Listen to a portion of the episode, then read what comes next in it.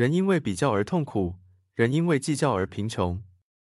你认同现在的自己吗？人学探索带领我们活出属于自己的生命价值。欢迎收听，听听好声音 Life Plus。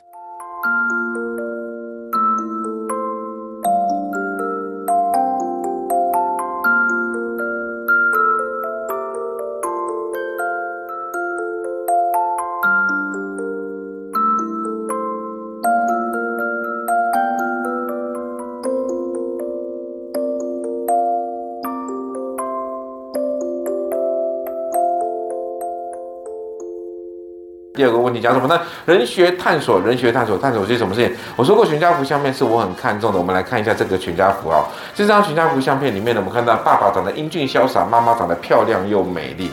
它上面有一个广告纸词啊，说你唯一需要担心的是该如何向孩子解释。这是一个医美诊所的广告。我想请问一下各位同学，这对父母亲认同自己的长相吗？认同自己吗？就是因为他不认同嘛，对不对？他才去做医美。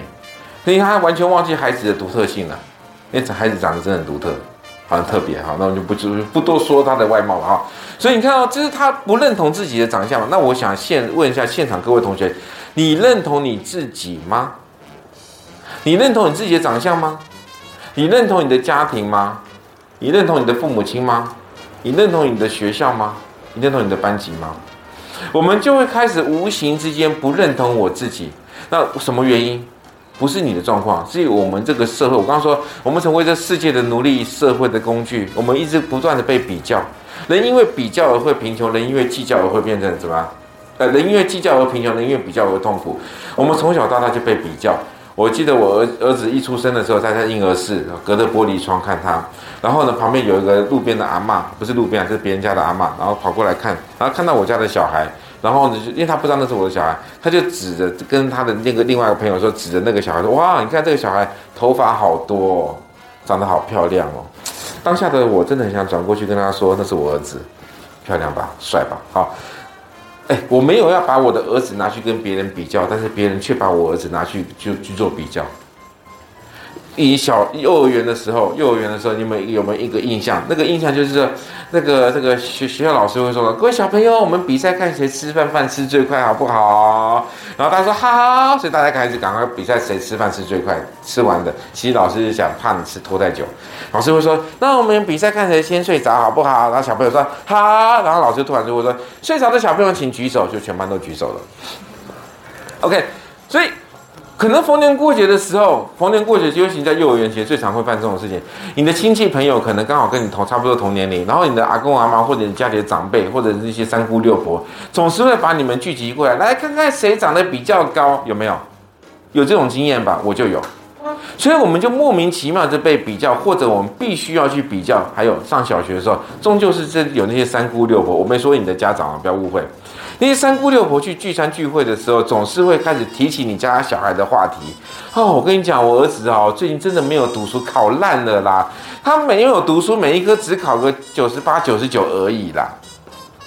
然后呢，另外一个六婆就说：“对啊，对啊，对啊，你家儿子好厉害，我家儿子只考七十八分。”我想举例的意思就是说，不是你要去比较，是你父母亲也把你拿去做比较，有没有可能？有。所以，我们从小开始一直不断的比较、比较、比较，然后弄得导致你开始怎样？不想活出自己所该有的样子。所以，有些人会不认同自己的外貌，有些人不认同自己的身材，有些人不认同自己的身份，有些人不认同自己的家庭。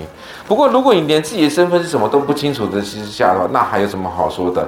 狮子王有一个桥段，木法沙对他的儿子辛巴说什么？Remember who you are。请各位，who you are 是。既定的事实不被改变的，你的价值是既定的不被改变的。但是前面那句话说 “remember”，请你记住你是谁。它并不叫做，并不是说找到你是谁，并不是说改变你是谁，是 “remember who you are”。你要记住你最真实的身份。这就是我们生命教育的第二课题，讲的就是人学探索。那在《海洋奇缘》里面的我们的塔菲提创造生命的塔菲提，因为心被偷走，那个海洋之心被偷走，就成为这个。